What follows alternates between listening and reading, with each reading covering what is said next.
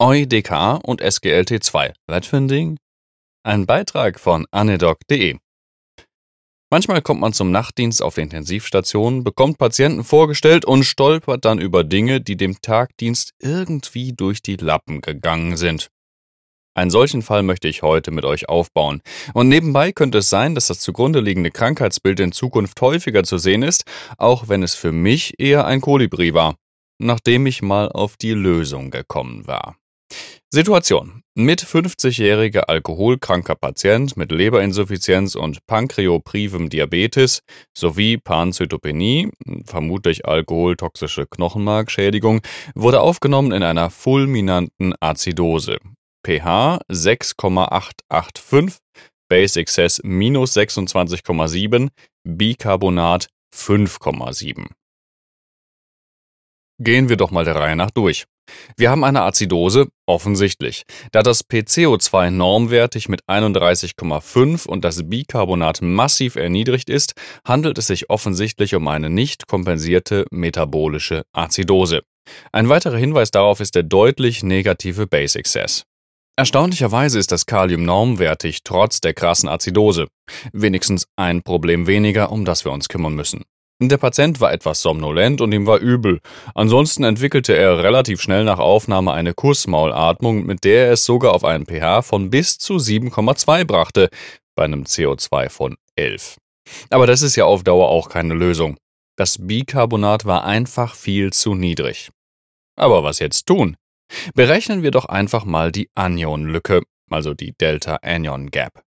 Natrium minus Chlorid plus Bicarbonat. Das sind an der Stelle 123 minus 89 plus 5,7 gleich 28,3. Laut Flexikon liegt der Normwert der Anionlücke bei 3 bis 11 Millimol pro Liter. Hier hatten wir eine massive Erhöhung. Das lag natürlich zum einen am massiv reduzierten Bicarbonat. Der Verdacht auf eine Additionsazidose nahe also zusätzliche Säuren, die in der Anionlückenberechnung nicht erfasst waren. Der erste Gedanke ist dabei immer Laktat.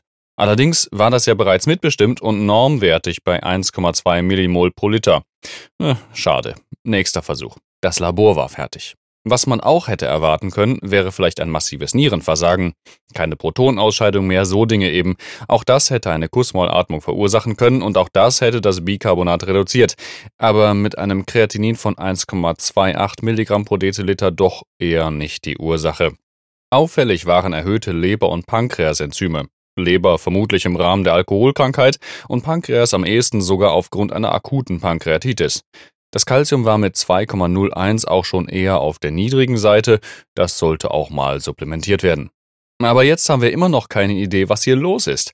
Gehen wir doch noch einmal das Akronym Kussmaul durch. Ketone, Uremie, Sepsis, Salicylate, Methanol, Aldehütte, Laktat.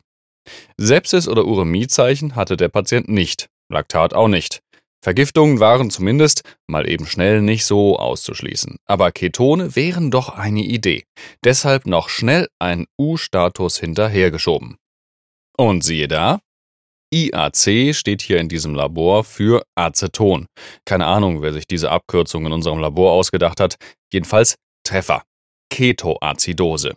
Weiterhin auffällig, im U-Status war die Glucose massiv erhöht, hier bei 500 mg pro Deziliter, wobei sie im Serum normwertig war mit 85 mg pro Deziliter. Wie kommt das jetzt zustande? Das ist doch physiologisch gar nicht möglich. Ich meine, Nierenschwelle? Hallo? Es lohnt sich ein Blick in die Medikamentenliste des Patienten. Es lohnt sich ein Blick in die Medikamentenliste des Patienten. Zur Therapie seines Diabetes war dort Jardiance verordnet. Das ist Empagliflozin, ein SGLT2-Inhibitor, Sodium-Glucose-Linked-Transporter 2, in der Niere. Das Mittel führt also zu einer Glucosurie, QED, und Natriurie und ist ein relativ modernes Mittel gegen Diabetes. Es wirkt auch unabhängig von Insulin oder anderen Mechanismen, die beim Diabetes beeinträchtigt sein können. Schönes Mittel. So weit, so gut. Der beobachtete Glukoseeffekt wird also eher keine Ursache für die Azidose sein. Allerdings könnte man auf die Idee kommen, Ketoazidose SGLT2 zu googeln und dann wird man ein Wunder erleben. Offensichtlich können diese Wirkstoffe eine sogenannte euglykäme diabetische Ketoazidose auslösen. Markenzeichen einer normalen diabetischen Ketoazidose ist ja die Hyperglykämie, wie auch schon auf diesem Blog beschrieben. In diesem Fall fehlt sie, aber es handelt sich trotzdem um eine diabetische Ketoazidose. Verrückte Sache. Zwei Ursachen können zu dem atypischen Bild beitragen. Zum einen handelt es sich um einen Alkoholiker mit Leber- und Pankreasschaden. Der akute Insulinmangel durch die Pankreasbeteiligung würde normalerweise mit einer Erhöhung der Gluconeogenese in der Leber einhergehen. Das ist ein frustraner Versuch, doch noch Glucose in die Zelle zu bekommen über eine Konzentrationserhöhung. Das geht aber nicht, weil die Leber auch geschädigt ist und kann dann keine Glucose produzieren. Diese Entität wurde bereits 1973 von Monroe beschrieben, dass sie Alkoholiker mit Diabetes treffen kann. Hinzu kommt aber noch der SGLT2-Inhibitor, der alleine genau dasselbe verursachen kann. Es werden verschiedene Mechanismen diskutiert. Stimulation von pankreatischen Alpha-Zellen und Freisetzung von zu viel Glucagon oder verminderte renale Ausscheidung von Beta-Hydroxybutyrat oder eben Acetoacetat. Damit haben wir doch eine Diagnose. Die Therapie ist im Grunde simpel. Wir müssen uns noch nicht mal um die exzessiv hohen Blutglukosespiegel und deren langsame Senkung kümmern, wie das normalerweise der Fall wäre. Allerdings herrscht dennoch ein Insulinmangel vor und die Zellen hungern. Das heißt, wir müssen denen etwas zu fressen anbieten und mit Insulin dafür sorgen, dass es auch in den Zellen ankommt.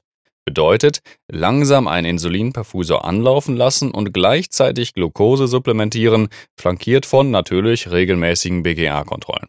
Und wir erinnern uns, vor allem das Kalium wird sinken und muss gegebenenfalls ersetzt werden. Zum einen wegen der Korrektur der Azidose und zum anderen wegen der Insulintherapie. Und zum anderen wird auch das Phosphat über denselben Mechanismus absinken. Die Supplementierung ist nicht zwingend, es sei denn, der Patient zeigt Zeichen der peripheren Erschöpfung, vor allem der Atempumpe oder myokardiale Dysfunktion oder der Wert ist absolut unter 0,32 Millimol pro Liter. Bei unserem Patienten konnten wir die Ursache erkennen und durch Insulin behandeln. Die Dosis war hier 0,5 Einheiten Insulin pro Stunde. In unter 24 Stunden hatten sich die BGRs nahezu normalisiert und die Ketonausscheidung im Urin war fast verschwunden.